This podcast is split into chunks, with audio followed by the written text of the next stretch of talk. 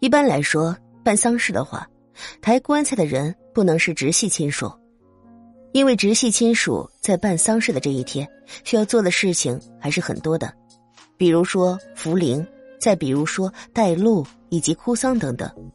所以抬棺之人最好选择其他的亲戚朋友，或者是花钱找人来抬棺也是可以的。抬棺材的时候，千万不能让棺材落地，否则将出了大霉头。不管是对逝去的亲人来说，还是对于后世的子孙来说，都是非常不吉利的。不过，棺材本身就非常沉重，而且如果坟地恰好在荒郊野岭、深山老林，肯定还要爬山。万一遇到下雨的天气，这样就更容易摔跤了。